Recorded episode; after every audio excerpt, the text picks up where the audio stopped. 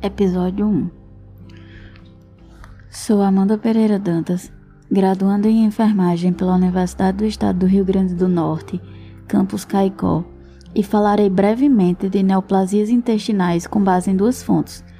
Um artigo intitulado Neoplasias do Intestino Delgado, Experiências de 5 anos, de Martins et al., e uma cartilha do Ministério da Saúde.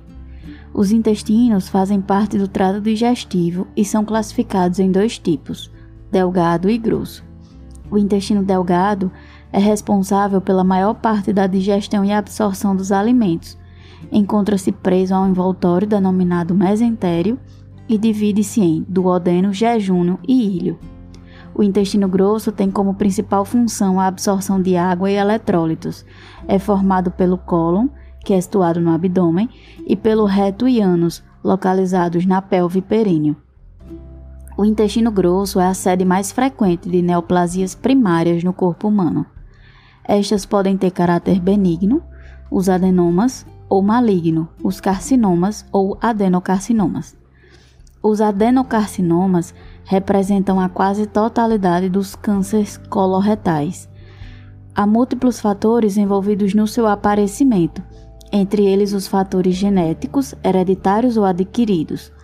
Acredita-se que os agentes cancerígenos físicos, químicos e biológicos, principalmente ambientais e dietéticos, provoquem mutações genéticas específicas no DNA nuclear das células do epitélio intestinal, produzindo mutações, fraturas cromossômicas e outras alterações de material genético.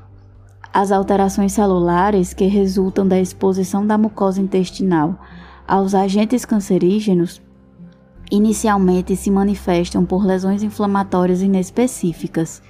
Se esta agressão é intensa e prolongada, levará ao desenvolvimento de displasias. Estas podem evoluir desde um grau leve até intenso e finalmente para um carcinoma in situ. A grande maioria, se não todos os cânceres do intestino grosso, provém de displasia epitelial acentuada, acrescida de alterações na diferenciação, crescimento e proliferação celular que determinam a formação do adenoma, pólipo adenomatoso e, subsequentemente, do adenocarcinoma. O adenoma ou pólipo, que seria a neoplasia benigna, é um crescimento celular normal dentro do intestino. São classificados como polipoides, elevados na superfície epitelial, planos, pediculados ou sésseis. Os fatores implicados no seu aparecimento e crescimento são os mesmos que os do câncer. A maioria cresce lentamente, mantendo-se benignos por longos períodos de tempo antes de se transformarem em câncer. Existem casos que o câncer de intestino pode se desenvolver sem passar pela sequência adenoma-câncer.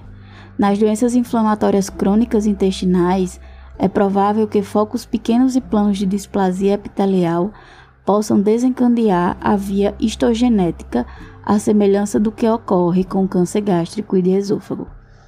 O protocolo de rastreamento para o câncer do intestino mais utilizado para a população é a realização anual da pesquisa de sangue oculto nas fezes, seguidas pela colonoplastia.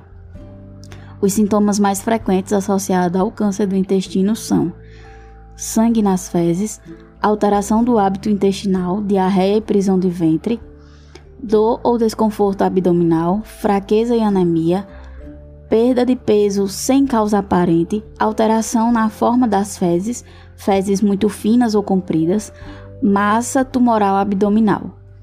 O câncer de intestino pode evoluir de forma significativa sem o surgimento de sintomas ou com sintomas pouco específicos ou perceptíveis aos doentes ou profissionais de saúde. O diagnóstico precoce é um dos passos essenciais para a busca da cura.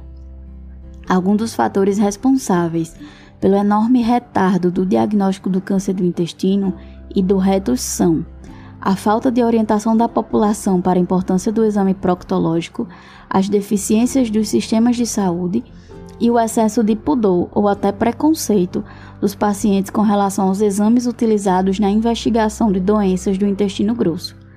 As etapas fundamentais do diagnóstico são anamnese, exame físico, exame coloproctológico e biópsia. O prognóstico do câncer do intestino está claramente relacionado ao grau de infiltração tumoral na parede intestinal, a presença da ausência de envolvimento linfonodal e a presença ou ausência de doença metástica, ou seja, ao seu estadiamento clínico e anatomopatológico. Para o câncer do intestino, o estadiamento é a determinação a partir de avaliação da extensão de sua penetração na espessura da parede intestinal, pela presença ou ausência de tumor nos linfonodos, são as metástases linfáticas, que habitualmente fazem parte da estrutura anatômica do órgão, ou pela propagação do tumor para outros órgãos, as metástases, das quais os mais frequentes são fígado, pulmão e ossos. O câncer de intestino é uma doença tratável e frequentemente curável, sendo a cirurgia o seu tratamento primário. Entretanto, este depende principalmente do tamanho, localização e extensão do tumor e da saúde geral do paciente. Os tratamentos mais comuns são cirurgia, quimioterapia e radioterapia, ou, quando necessário, suas associações. Importante elencar que tumores do intestino delgado são incomuns porém não inexistentes. Obrigada a quem nos acompanhou até aqui. Não deixe de acompanhar nosso próximo episódio que falará sobre neoplasias do fígado.